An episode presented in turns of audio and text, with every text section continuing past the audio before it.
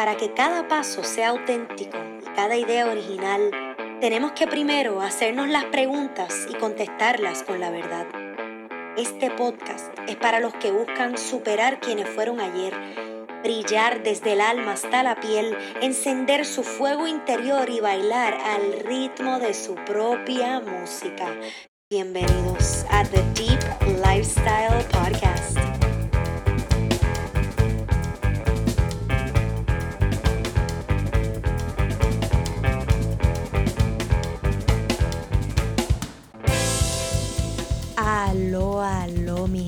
¿Cómo estamos? Bienvenidos a otro episodio de The Deep Lifestyle Podcast. Mi nombre es Paula Landrón, soy tu host en este y todos los podcasts. Oh, shocker.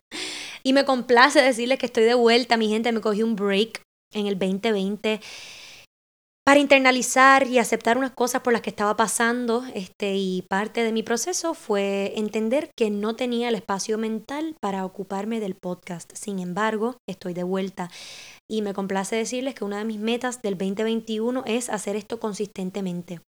Así que no se preocupen. Me fui, pero estoy de vuelta. ¿Y qué ustedes me dicen del intro nuevo que grabé?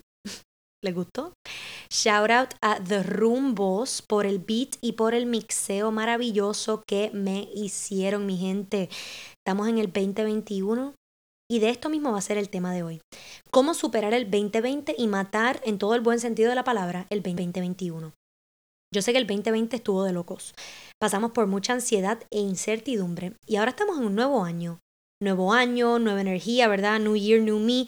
Pero un nuevo año es literalmente el próximo día. El 31 de diciembre era 2020 y el 1 de enero es 2021. So, quizás el, el, 31 de diciembre estábamos en depresión y ahora estamos pompeados y activos. O sea, what the fuck y cómo. Yo sí les digo que yo sentí un shift en mi energía el 1 de enero.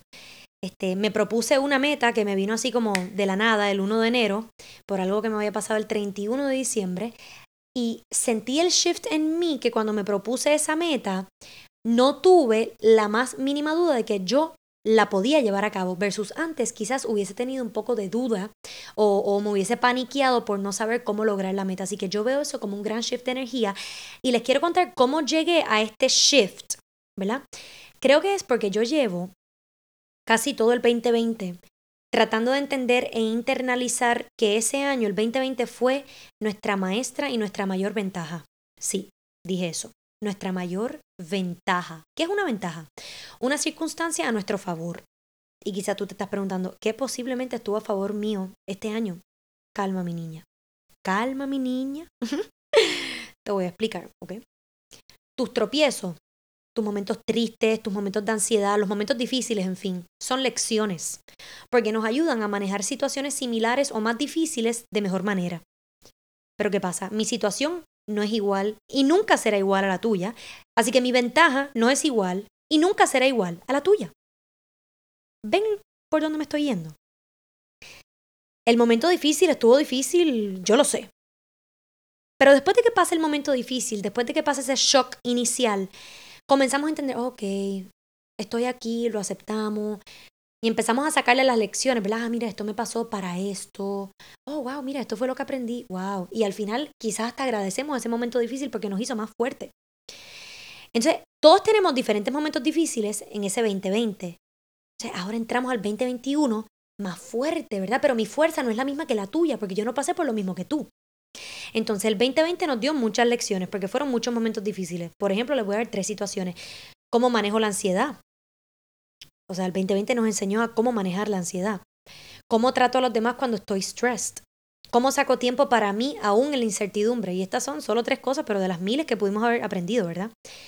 Y ahora en el 2021 las internalizamos y con esta nueva sabiduría vamos para encima. ¿verdad? Estoy esperando el día que Bad Bunny saque una canción que se llame Vamos para encima. Bad Bunny, hint. Vamos para encima, para encima. Ah, yo creo que le quedaría brutal. So, ya te enseñé a superar el 2020. Ahora, ¿cómo matamos el 2021? Yo creo que es haciéndonos la pregunta clave. ¿Qué yo quiero? Énfasis en el yo. Yo, yo, yo.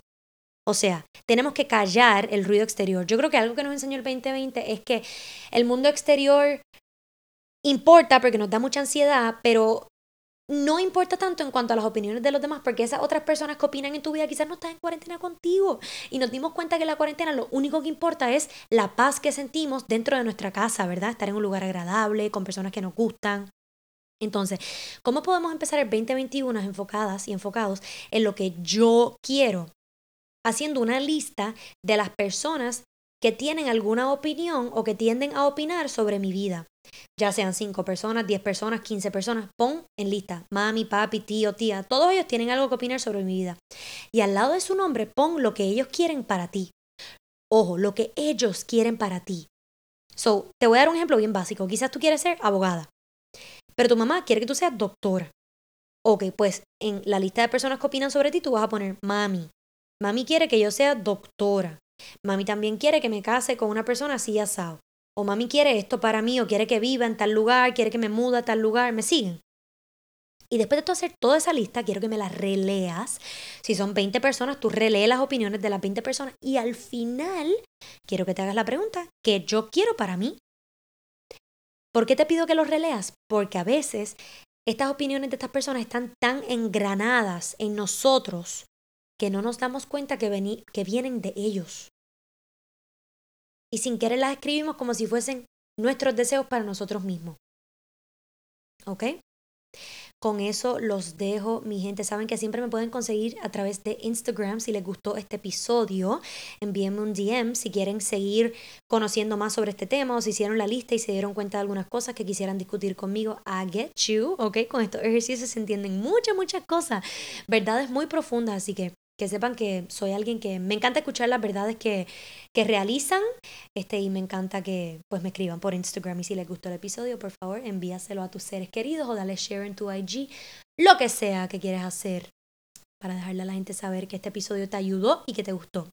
Yo los veo en el próximo episodio de The Deep Lifestyle Podcast, mi gente, donde seguimos hablando de este tema que en tanto me encanta. Que tengan buen día, mi gente. Chao.